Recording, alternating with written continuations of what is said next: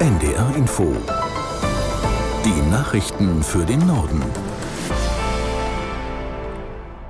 Um 10 Uhr mit Felix Sprung.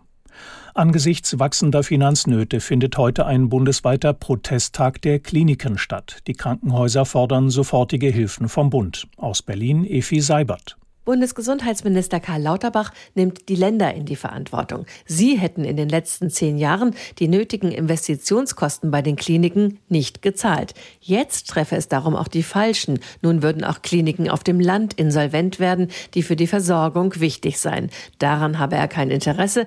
Darum würde der Bund noch einmal zweieinhalb Milliarden Euro zuschießen. Insgesamt habe Deutschland aber die höchste Krankenhausdichte Europas. In keinem Land der EU seien Patienten so gut versorgt wie hier, sagte er im Morgenmagazin von ARD und ZDF. Der Bund habe in den letzten Monaten enorm viel Geld an die Kliniken gezahlt. Die finanziell klammen Krankenhäuser müssten jetzt aber schnell mit der Reform neu geordnet werden. Schon morgen sei der erste Teil dieser Reform im Bundestag. Bundeskanzler Scholz hat in seiner Rede bei der UN-Generaldebatte vor Scheinlösungen im Ukraine-Krieg gewarnt.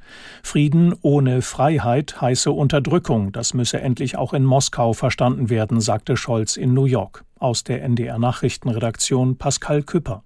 Eine diplomatische Lösung zeichnet sich momentan nicht ab. Zu schwer sind die Gefechte zwischen russischen und ukrainischen Truppen. Der Kanzler sagte, die Ukrainerinnen und Ukrainer kämpften um ihr Leben, um ihre Freiheit und um die Unabhängigkeit.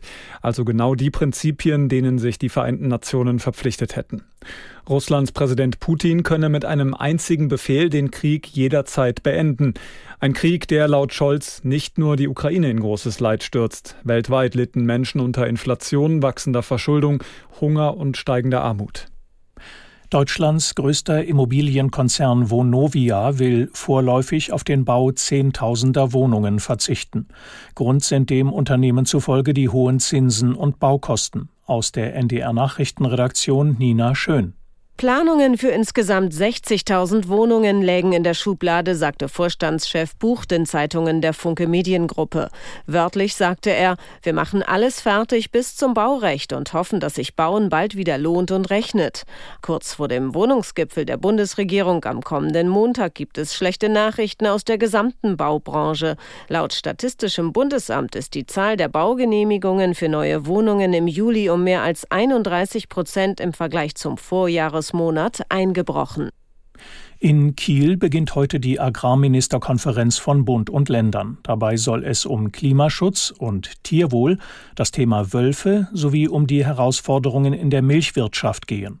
Begleitet wird die Konferenz von vielen Protestaktionen. So wird zum Auftakt ein Demonstrationszug mit hunderten Traktoren in der schleswig-holsteinischen Landeshauptstadt erwartet. Der Bauernverband Schleswig-Holstein forderte vorab eine gesicherte finanzielle Unterstützung und weniger bürokratische Hürden. Die Agrarministerkonferenz geht bis Freitag. Bei dem aserbaidschanischen Militäreinsatz in der Region Bergkarabach sind nach aktuellen Zahlen mindestens 27 Menschen ums Leben gekommen und mehr als 200 verletzt worden. Außerdem seien mehr als 7000 Menschen in Sicherheit gebracht worden, teilte der Menschenrechtsbeauftragte der Region mit. Aus Moskau Frank Eichmann. Aserbaidschan sprach von einem Antiterroreinsatz und gezielten Angriffen auf legitime militärische Ziele. Die Forderung Bakus, die Regierung des international nicht anerkannten Bergkarabach müsse zurücktreten, die Waffen niedergelegt werden. Armeniens Regierungschef sprach dagegen vom Ziel einer ethnischen Säuberung der Region, die zum Staatsgebiet Aserbaidschans gehört, aber mehrheitlich von Armeniern bewohnt wird. Um Bergkarabach streiten die beiden Nachbarländer seit langem. Ein blutiger Krieg endete vor drei Jahren mit Gebietsgewinnen Aserbaidschans und einem Waffenstillstand, den russische Friedenstruppen überwachen sollten. Eine mehrmonatige Blockade des einzigen Zugangs von Armenien nach Bergkarabach verhinderten sie jedoch nicht. International wurde Aserbaidschan zum Ende der Angriffe aufgerufen. Morgen wird es, nach einer Bitte Armeniens, eine Dringlichkeitssitzung des UN-Sicherheitsrates geben. Das waren die Nachrichten.